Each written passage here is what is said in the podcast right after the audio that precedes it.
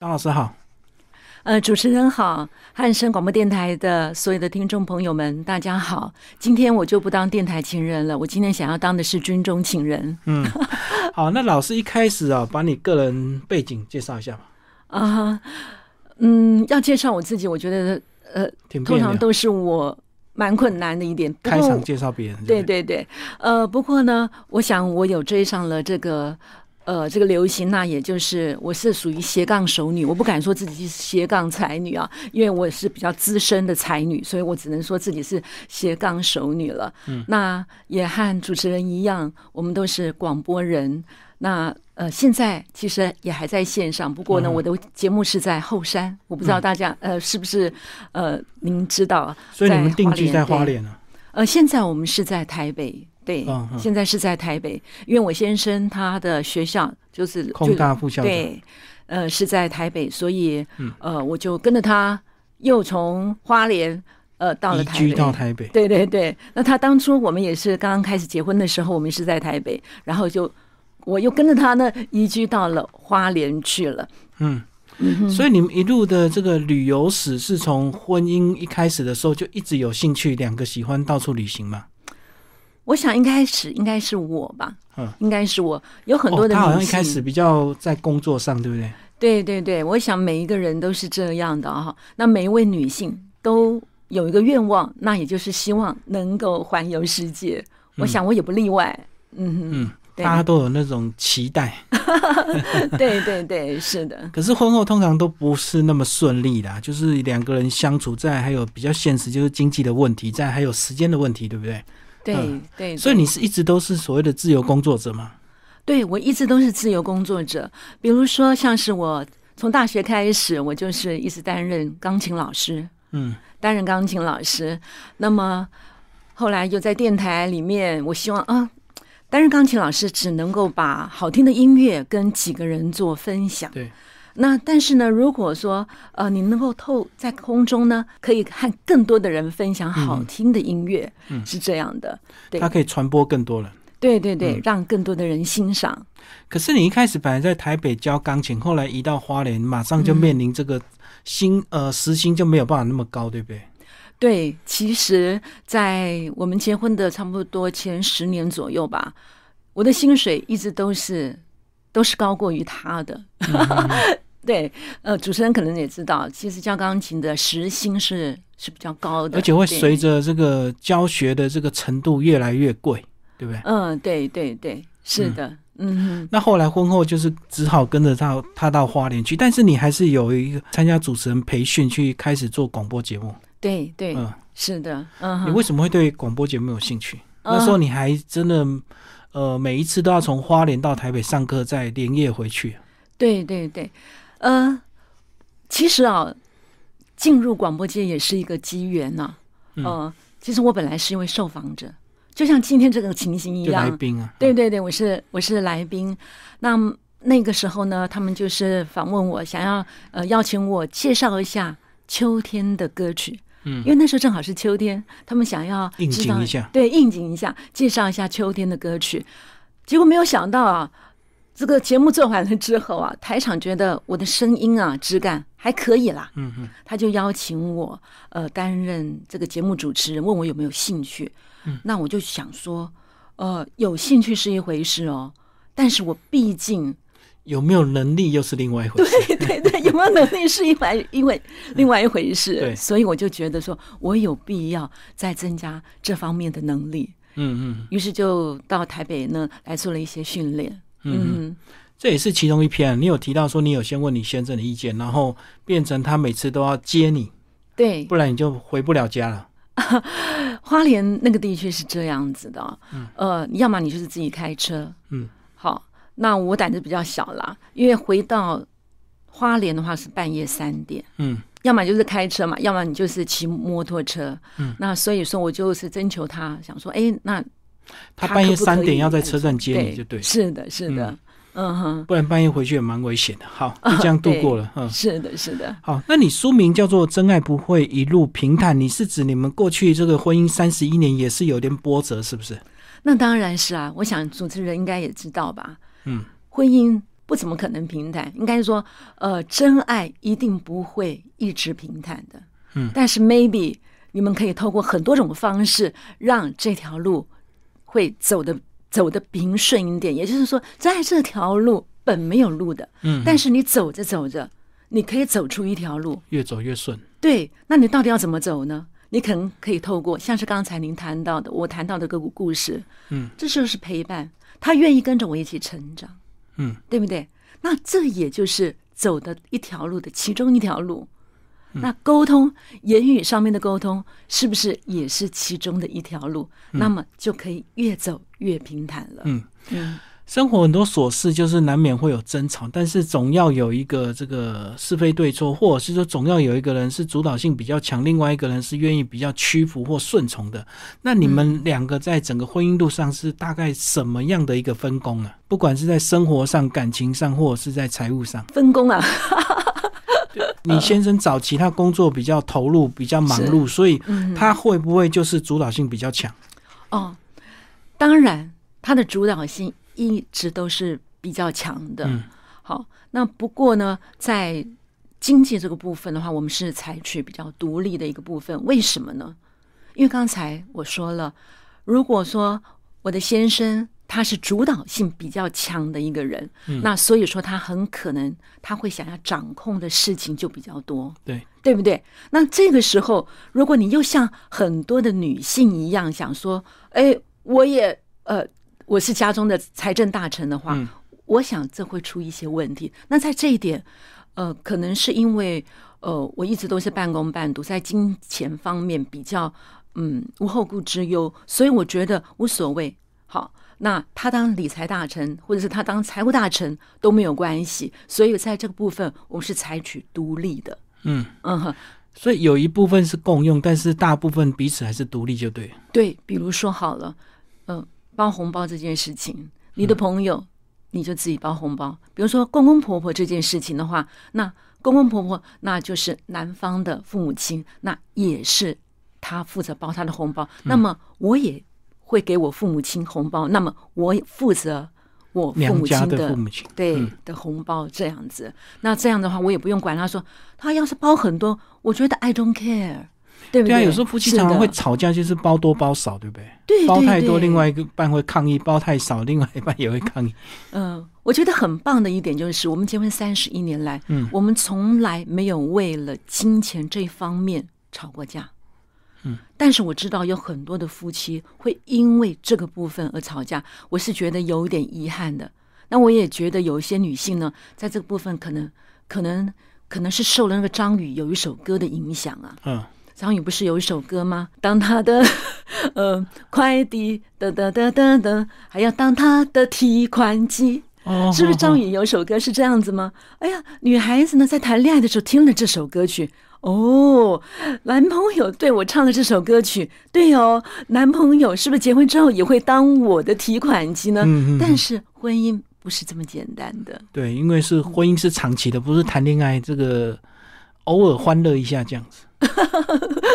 对，谈恋爱跟婚姻不一样，嗯。婚姻是必须要经营的，那它有很多的呃，婚姻它可能就是责任跟义务，嗯嗯，但是谈恋爱不是啊，是权利跟自由、哎，对，对不对？而且是一种冲动。对，看来主持人也很有经验啊。对啊，热恋期的时候当然什么都好啊，对不对？男生一定当你的工具人，当你的提款机啊。可是如果真的走入婚姻，男方也会考量他的人生呐、或者是嗯考量他自己的爸爸妈妈。对对对，嗯、所以我也要说，有很多女性，你不要一直想到说我要靠着男生这样的观念，我觉得是不怎么对的，对不对？是不是？你要勇于敢于投资自己，对，对，而不是想到说一直要找一个依靠，而这个依靠，你如果你有这种想法的话，maybe 你就会想要说我要依靠我的先生，甚至以后呢、要依靠我的孩子，嗯嗯，对不对？你就会变成了一个靠爸族或者是靠妈族这样子了。靠到最后把自己搞得很憔悴，就变黄脸婆，对不对？对然后就又没有信心，然后男生看到你就很烦，也不想回家，最后就越走越走越远。是啊，嗯是的嗯。那你后来你们两个是怎么样开始走上旅行这条路？或或许他可以感受得到，说在旅行当中是可以学习很多的。那不仅仅是我们看到了国外的很多的历史文化，在这一点，因为我们很相像，嗯嗯，兴趣相同，对对对，我们都喜欢学习历史文化这一个部分。那他可能看到了这个部，呃，觉得很开心，所以我们就，呃，我们就会就觉得说，哎，既然我们要旅行，那何不手牵着手？一起去旅行，嗯，所以一开始比较早期，你们都是自助旅行，对，早期的时候，嗯。嗯，然后都是利用工作之余这样子的一个假期嘛，嗯，对对对，因为它只有寒暑假，嗯，对，那在我因为我比较自由，所以我就可以做一个调整，对的，是的，那是有计划的旅行，还是这个都是随性的，想去哪就去哪？我觉得是蛮随性的耶，嗯，是蛮随性的，不过呢，哦。我们，你如果您说了这个计划的话，我们会选择先从比较远的地方开始。嗯，为什么呢？有很多人不是这样想啊。趁年轻啊。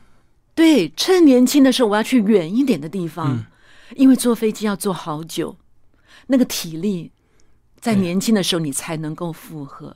所以我们很早的时候就已经去过了俄罗斯了。嗯，对对，因为俄罗斯其实那时候要去一趟并不怎么容易。而且行李打包也很麻烦啊，对不对？天寒地冻的。对，是的。嗯嗯。那么，因为我们越越来越年长了，那我们就不采取自助的方式了。现在反而是跟团。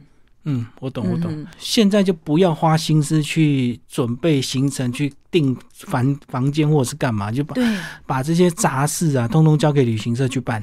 对对对，然后有更多放松的心情。嗯，对，其实我听过了很多人，他们自助旅行啊，真的好害怕耶。嗯，他们一天可能开车就要开两三百公里，甚至呢，他们还从台湾带了一些食物去，早餐也自己做，晚餐也自己做。哦，为了省钱。对，为了省钱。那是比较年轻人的玩法吧？哦，呃，年轻人对，可能是年轻人的玩法，但是却是跟。我的年纪相当的人去做这样的事情了，所以我觉得好累哦。那他人生没有看透，他如果人生有看透，其实该享受的时候还是要有有品质的这个旅行，对不对？年轻当然可以省钱啊，自己煮泡面啊，三餐都煮泡面啊。是，可是年长之后就要开始对自己好嘛。嗯哼，嗯嗯嗯。那后来是怎么样这个记录这本书啊？然后又结合你过去三十一年结婚的这个相处的心得。嗯哼，其实我们在第一本书的时候呢。我们这三本书都有三十三篇，嗯，那第一本书就是比较偏向所谓的梦想的一个部分，嗯，就是在三十三个梦想的地方打卡，也是你们书名，对，也是你们的粉砖，嗯，对。那么第二本书呢，《爱是最美最远的旅行》，那的副标题也是在三十三个梦想地方打卡，那我们就比较偏向它带给予我们的一些生活上面的一个智慧，嗯嗯。那么第三本书呢，我们采取的是。呃，比较偏向于情感、婚姻、两性关系的，嗯，那是觉得说，呃，我们觉得我们好像结婚三十一年了，好像也可以谈论这样的一个话题了，有资格谈一点智慧，婚姻智慧，就对，对，婚姻智慧，而不是说变成了励志书，变成老师要你做什么，人生应该要要要什么样的一个大目标，好像我们可以在。放的更柔软一点了，所以我们第三本选择的是呃这样的一个主题。嗯，那我们觉得也很好，很棒。我们在过去从来没有触及到。嗯，不过因为写这本书的话，哦，我觉得是遇到了比前两本书更大的一个困难。嗯，怎么说？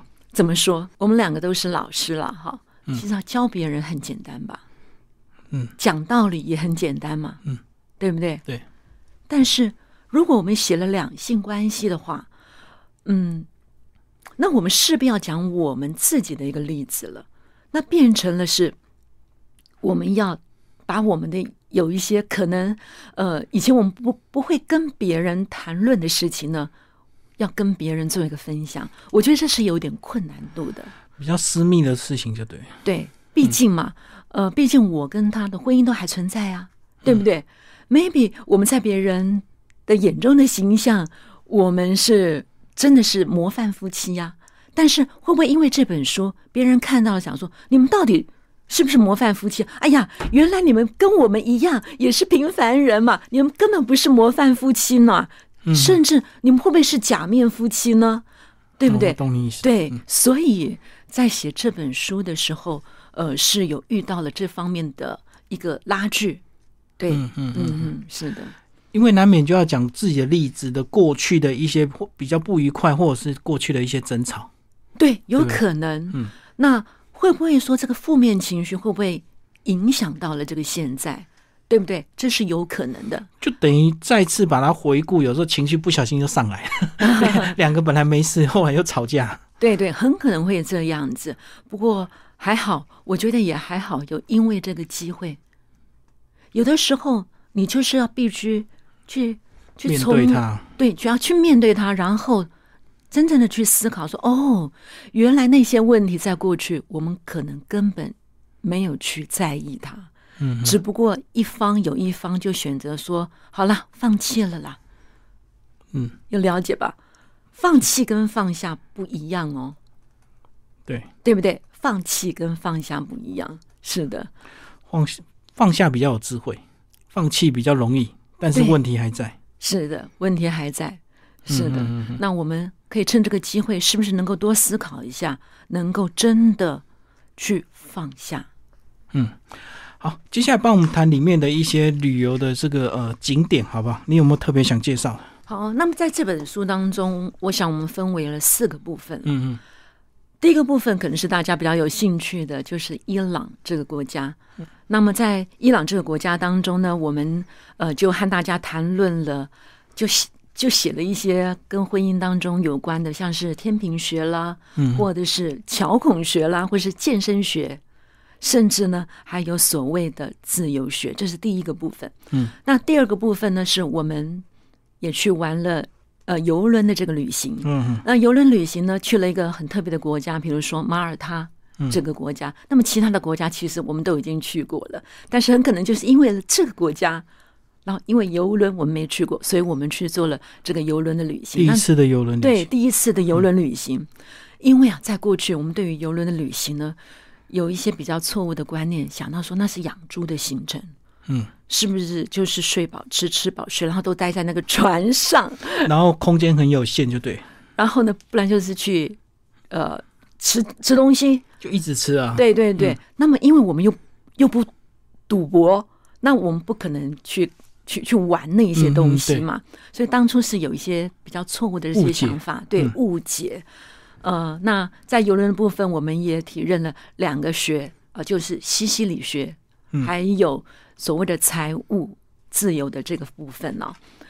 那西西里，因为我们也没去过，我们觉得也很棒啊。嗯，那么在英国第三个部分，英国跟爱尔兰的这个部分呢，我们也和大家一起来学习了，我们就写了几个。包括了像是呃互补学啦，或者是渣男学，甚至还有背叛，嗯嗯，魔法，还有留白学，还有破获，嗯，好。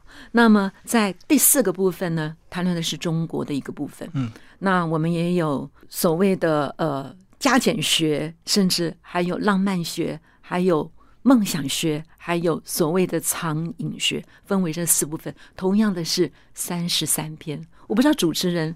会不会想说，对于三十三，有没有觉得想说，是不是有什么好奇吗？特别的想法吗？对，完全没有，没有。三十三是你讲的，我才想想到哦，原来是三十三篇。对，因为我们三本都是三十三篇。嗯哼。对，那我是不是可以冒昧的问一下这个主持人，您有多少个梦想，或者是你有多少件事情你想要做呢？哦。如果真的要细想，一定很多啊，很多。那突然要讲，一定讲不出来。对对，一定超过三件。对，搞不好超过三千三百三十三件。嗯哼，对不对？所以其实这个三十三呢，对于我们来讲，它其实只是一个数字。嗯，它并没有特别特别的一个意思。正如同你有很多的智慧，可能超过了三十三种智慧。嗯。我们去了六十七个国家，那为什么不是在六十七个梦想的地方打卡呢？而是在三十三个梦想的地方打卡，因为有很多人都问我们这一个问题，嗯，所以我想趁这个机会呢，和大家说一下。那也就是，maybe 你有很多很多的梦想，很多很多事情想要做，很多很多的国家想要去 run，但是如果你一步都没有去做的话，你都完全没有这个机会。嗯哼。嗯哼，对，书里好像有提到啊，三十三也是大概，如果我们做一件事情能够做到三十三天或三十三次，它就会变成一个习惯。对，嗯是的，嗯哼，对我觉得很棒。对，在书当中，因为我也有谈到了这所谓的呃微计划，嗯好，然后你这个微计划当然就会变成刚才您所说的，变成了一个微习惯了。对对，当你这个微习惯养成了习惯之后，自然而然的就会变成了一个为梦想。那如果我们套入在我们的婚姻当中好了，那你是不是可以利用所谓的为计划、为习惯的方式来做呢？比如说好了，maybe 主持人，你今天就可以做一件浪漫的事情了。嗯嗯，每天做一点，对，每天做一点，嗯，是不是？这也会变成了一个非常巨大的一个原子习惯，嗯嗯嗯。对不对？很棒的，是然后对方感受到之后，他的回应也会开始有很大的改变。对，嗯，这就是相辅相成，那么彼此之间的关系就会越来越好。呃，里面四个部分，那是不是老师有讲到，在伊朗的部分，你是你们两个一开始有个对谈，是那个就是你们整个旅行的起点吗？对，就有一天你突然说你想要去伊朗，他说很危险。是的，嗯，我想您也有这个这个经验嘛？对啊，两伊战争啊，伊朗、伊拉克都是恐怖 恐怖国家。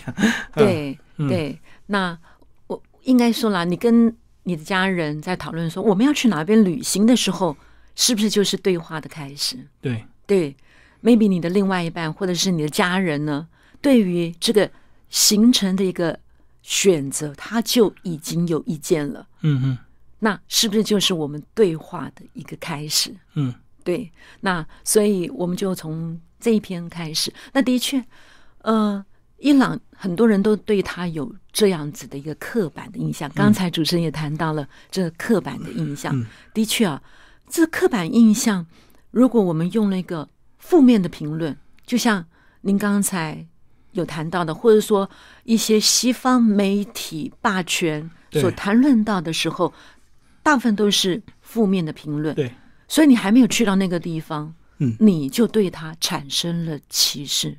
有的时候是因为我们不想要理解他，嗯嗯不想要了解他的一个文化，所以呢，就会对于彼此充满那种不满的嗯法相。其实要去伊朗这个国家啊，也是一波三折。嗯几年前的时候，我们要去的时候，那他一直都是关团的，我们钱都已经缴了，结果呢，他就突然就就关团了。那我临时看到说，诶，他竟然开团了，所以我就很有兴趣到伊朗去了。那伊朗给予我们这个体认呢、我们去了这个伊斯法罕，有个三十三座孔桥，嗯嗯。呃，相信主持人也常常说，呃，人与人之间沟通的这个桥梁，的确啊，这个桥呢，嗯，这个桥它白天是个交通，但是晚上很可能它就是家人啦，或者是恋人之间约会的一个地点，是一个沟通的地点，所以这个平台就很重要了。那我们就写下了，也就是婚姻桥孔学，其实最主要谈论的就是它是一个平台。那在伊朗，其实它有很多的文化遗产呢。那我讲一个它非物质文化遗产好了。好，那么最近也是在某个平台上面呢，有登出了这一篇，那也就是婚姻健身学。婚姻健身学，因为我们到了伊朗去的时候，有去看他们的，在二零一零年才被登录为非物质文化遗产的，呃的这样子，就是看他们是呃运动的一个一个方式啊，嗯嗯，对，那蛮蛮有趣的。那我就会会谈到说，那我跟我先生，那至于说沟通的平台是什么呢？我们有口语的一个沟通的一个方式，对不对？好，那么我们当然是需要这个平台。那 maybe 夫妻之间，你的平台在什么地方？是在床上吗？还是在客厅呢？maybe 在床上你们会打架，会咆哮，当然你们也会拥抱。好，那在客厅你们可能会吵架，其实这都是一个沟通的一个平台。那我跟我先生呢，我们沟通的平台就是运动，嗯，因为我们都喜欢运动。啊，像是我，我就是日行万步，但是我先生他以前其实是游泳，哎，嗯，哇，那我们这平台不对呀，对不对？搭不上，对，嗯搭不上啊。那是不是有一个人要选择改变了？嗯嗯对对，可能要选择改变。当然，我们也可以选择不要改变。但是我我不会游泳，我从小就不会游泳。我是出生在中心新村的，我不知道你有没有认识其他中心新村的人。那一天呢、我的干姐啊，呃，我们碰面了，才发现啊，中心新村有很多人都不会游泳。嗯嗯因为总是有个传说，那个地方呢，因为中心新村只有一个游泳池，但是每年呢都会发生不好的事情。哦，抓交替是吧？对，所以大家不敢去学。所以我们的父母亲啊，嗯从小就是在吓唬我们的，嗯不让我们去学游泳是。那我也很怕水，那偏偏我先生，那他是在花莲长大的啊，他怎么可能会不会游泳呢？况且他游泳游的非常非常的好。但是我跟他说，那我们是不是可以呢？可以透过运动的方式啊，变成我们另外一个相处的平台。嗯嗯对，那我日行万步嘛，那我就邀请我先生，那你是不是可以跟着我一起日行万步？我觉得总是要有一个人他提出了这个要求，嗯。嗯而另外一个人他想不想、愿不愿意去做一个配合，这就是一个你愿意踏出这个沟通的第一步，平台就产生了。后来就是他就陪你走路，对，他就陪我走路。走路的过程就是你们沟通的一个这个时间点，就对。对，嗯，因为我们在走路的时候，我们是不是可以谈谈彼此在工作上面的一些喜怒哀乐？嗯但是你想想看，游泳呢？游泳是一个人在水里面游，哎，嗯哼，他无不无聊啊？他真的很无聊啊比，较不好聊天，对，很难聊天。不好边游边聊。对，是的。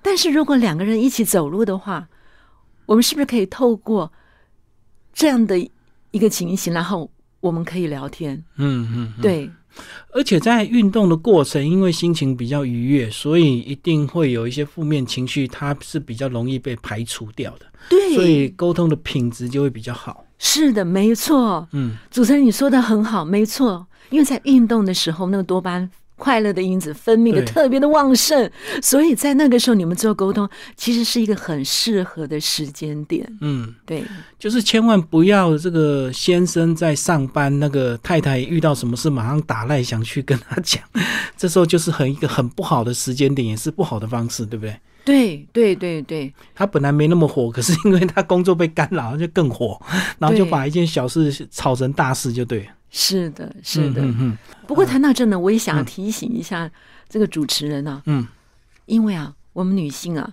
每天呢要讲个两万句啊，她觉得这一天当中啊，话好像才讲完嗯，。他的额度啊，对，但是男性好像不需要这么多。嗯如果在这一点，男性他知道的话，他是不是就可以多一点点的同理跟包容？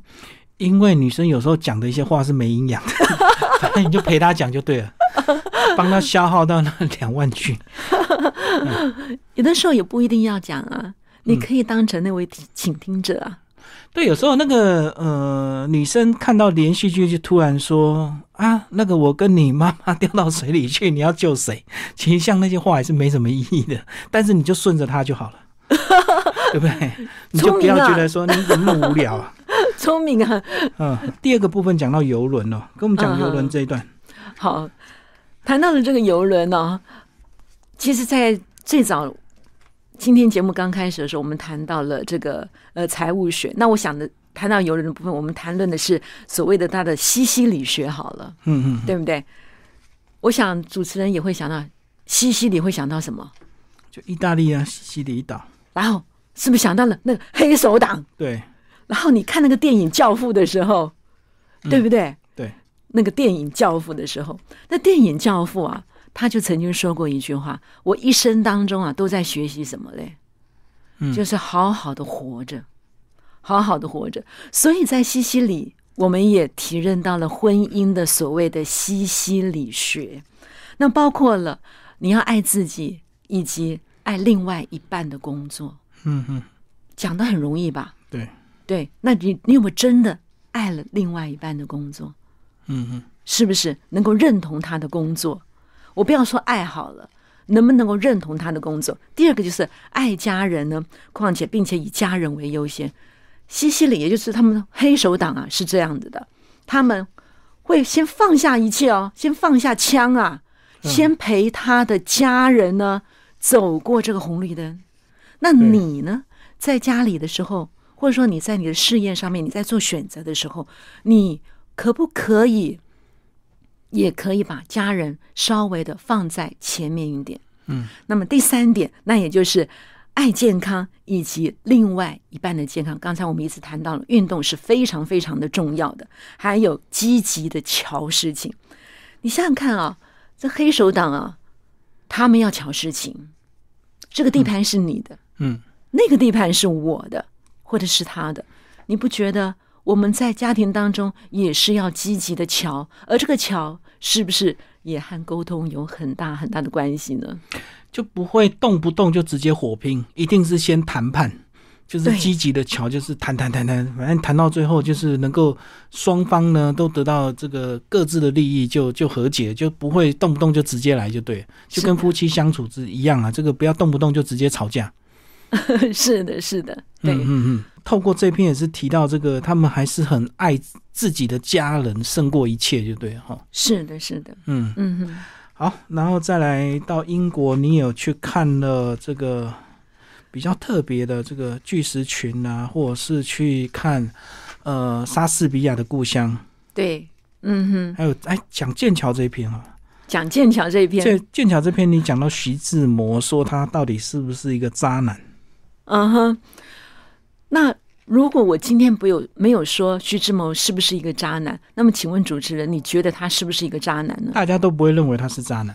对，嗯，对，大家都不会认为他是一个渣男，所以您对这一篇很有兴趣。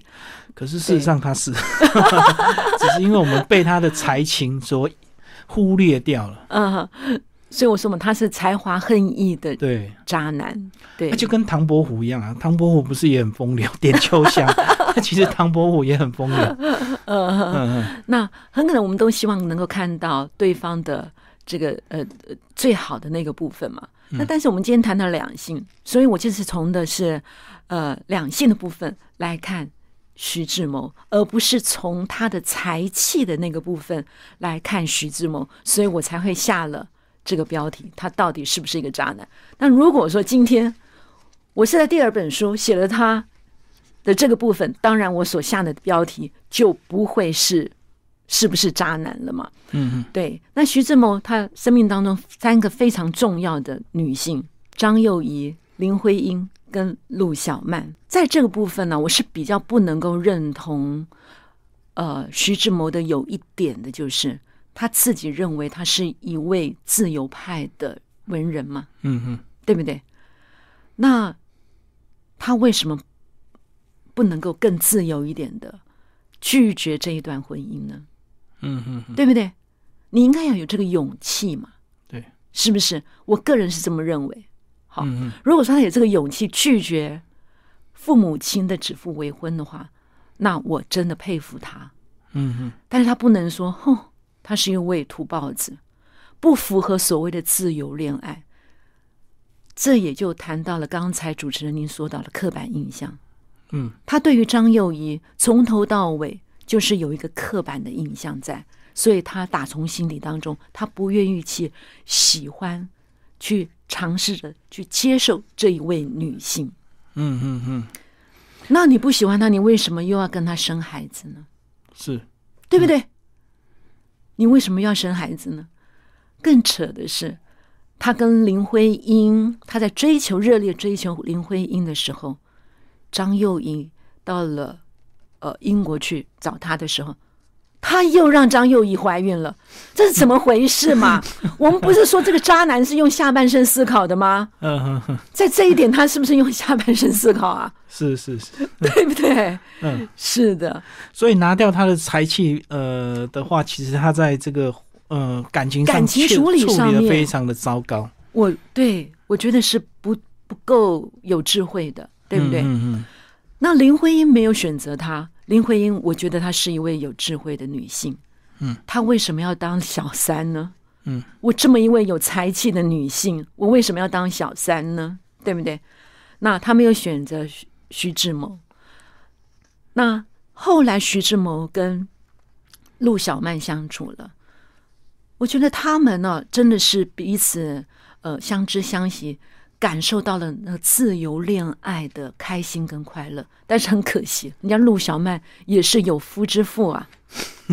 好、嗯嗯，对。那么徐志摩呢，又有意无意的就会跟陆小曼说：“你的婚姻不怎么幸福，你看你的先生这么的忙碌。”每天为了他的工作这么忙碌，把你冷落在旁边，让我呢来陪伴你，我们在谈恋爱。所以当然就也也也，他也比较劝这个陆小曼说啊，你应该为了要追求你的幸福，你要离婚，就煽动他就对，对，煽动他。嗯嗯，是接下来我们来讲这个最后一段，这个中国的部分。中国的部分，你有一段这个你先生安排了一个非常棒的这个二度蜜月，对二度蜜月，他带你到这个呃江南乌镇，然后揪了一团这样子，三十周年的一个蜜月旅行。是的，嗯，大家可以感受得到，从这个书当中可以看得到，我的先生好像是那一位很浪漫、很感性的那一位。徐志摩、你说的哦，呃是有才情，但是感情是很坚持的啊。我不知道，maybe 下次有机会你可以亲自的问问他。对，好，跟我们讲在乌镇的那一晚，哇，真的非常的棒。虽然平常是还是蛮观光的，可是在这个人潮退去的这个半夜到清晨是非常美的，对不对？是非常非常的美。嗯，江南的烟雨朦胧，真真刻刻的感受到了。maybe 就是因为我们去的时候是冬天，因为我们是冬天结婚的，嗯，所以我们三十周年选择的话，那当然也是在冬天的时候去。那并不是说它冬天的人比较少，哎呦，冬天还要下雨，冷不冷？嗯，冷啊，对，对，虽然说是江南，但是如果你在冬天，然后又下雨，就算是江南的话，也会冷，也是接近零度的那个时候，所以人潮是比较少的。嗯嗯，那可以深深深刻的感受到那个烟雨朦胧的这个感觉。呃，他做这件事情是让我呃非常非常的感动啊。好，那我相信是让大家非常非常的感动。嗯，但是我不知道主持人是不是想要听一些八卦呢？好，你的节目第一个啊，好，跟我们讲有什么八卦？好，我不应该说是不是什么八卦，应该说的是，其实，在二零一九年，就是我们结婚三十周年，嗯其实，在那一年，那一两年呢，是我跟我先生婚姻关系是非常糟糕的一段时间。嗯嗯嗯，哦，所以他才安排这段蜜月旅行吗。我不知道这样子是不是应该画上等号，不过他去做这件事情。嗯嗯，好，那那我也应该说，他想尝试透过这件事情让关系好一点。让关系好一点。嗯啊、那重点是，他安排这样的旅行的时候，他其实之前并没有跟我说，嗯，想给你惊喜嘛。他想给我惊喜。那我要说的是，他到底真的了解我吗？嗯嗯嗯。哦，你的意思是你并不是一个喜欢突然被安排的人。我觉得不是这样，嗯，而是我真的想要和这么多人哦去庆祝三十周年的的结婚吗？哦，女生好像要的都比较单纯，对不对？男生有时候就会顺便，同时蜜月旅行，顺便再邀一群好伙伴，就是两种目的都达到了。对，不过光是这一点的话，刚才我跟您谈到了，其实，在这一点的部分呢，他比较忽略了我的想法，对不对？比较忽略了我的想法。但是呢，我觉得我还好，我马上转一个念，那也就是我想到的是说，他愿意去为我们婚姻走在那个冰库的那段冰河的那段时间呢，做努力。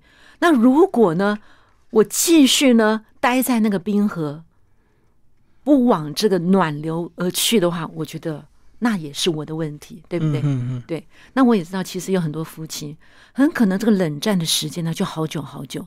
嗯嗯。我觉得这样不怎么对，是不是？哦，至少有一方妥协，他想要做一点改变。对。那我们另外一方就就乐于接受嘛，不是很好吗？你懂我懂，对不对？嗯哼，那感受到对方给你满满的爱跟满满的浪漫，就让我们体会到了所谓的婚姻浪漫学。嗯，对，有些人或许还会挑剔，即使他做这些事情，你还可以挑剔这个不够浪漫，或者是这个地方你不喜欢，为什么不是去法国这样子？再把男生泼一桶冷水。对对对，嗯嗯，所以你这边就讲到婚姻加减学。是的，减去不必要的诱惑跟争吵，然后多增加一点点浪漫，这样子增多增加一点点体贴，对，同理，嗯，浪漫，包容，对，是的。所以后来这个，你觉得你玩到第几天才开始有稍微释怀一点？这个有有让你们感情稍微回温一下？因为一开始一定还是半推半就，对不对？哦，应该是说这个行程，当然我们不是说到了机场的时候我才知道的，嗯。对不对？其实我个人觉得，我我有一点点好处啦，就是我转念的速度是蛮快的。变脸变得很快吗？呃，是啊。要不要谈谈我怎么变脸？嗯嗯，到机场马上笑嘻嘻，打包行李的时候脸还很臭，这样子吗？我觉得我们每个人都要随时随地的，常常要学习所谓的转念。嗯，随时随地的转念。那。呃，很多人其实都认识我先生了，嗯，都认识我先生。那我常常跟他说，我是爱上了一个一个不怎么爱回家的人呢，爱上一个不回家。他是工作狂，是吧？对，他是工作狂。嗯，等待一扇不开启的门。那那我要练习转念呢。嗯，那怎么转念呢？Maybe 我就做影片。我想主持人也看到了我一些影片，对，我们可以做影片。我转念，我很喜欢运动，也是转念。哦，移转你的注意力，注意力，对，其实都可以让你的世界很快的呢，就做了一些改变，就不用纠结在他的言行举止，就对。对对对对，那他跟我说我们要去乌镇玩的时候，我可能 shock，非常的 shock，可能不开心了，呃。可能几个小时，但是后来我马上就转了一个念，就想说：“哎呀，好棒啊！反正我又没有去过乌镇，对呀，他都已经去过三次了，他能够说还陪我去乌镇，那不是很棒吗？”对，而且你们去的时间点是二零一九年十二月，回来之后，武汉肺炎这个呃新型冠状病毒就爆发了，你就心情就更愉快，说还好。有及时去玩了一趟，对不对？对呀，是啊，多棒！嗯哼，嗯哼，这个就是一个一个转念了。嗯，对。好，今天非常谢谢我们的这个呃张雪芳老师为大家介绍他的第三本新书《真爱不会一路平坦》。听众朋友如果对他有兴趣，也可以搜寻你的粉砖，对不对？就是第一本的书名在三十三个梦想地方打卡。你里面都分享什么样的一个资讯？在粉砖里面。在粉砖里面的话，我大部分分享的都是跟旅行有关的。嗯嗯，对，只要跟旅行有关的，我就会分享。所以说，并不一定，并不一定说哦是我的文章哦哦，就旅游相关的，对旅游相关的。那当然，我希望大部分都是我的。对，我的话也有著作权的问题。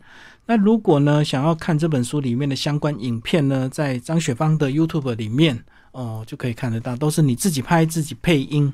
对，花了好多好多时间，我相信主持人也有经验，对不对？对对对，然后还蛮蛮扎实的啦，这一段大概都有四到五分钟，对不对？嗯哼，差不多是的。好，今天非常谢谢张老师为大家介绍这本书《真爱不会一路平坦》。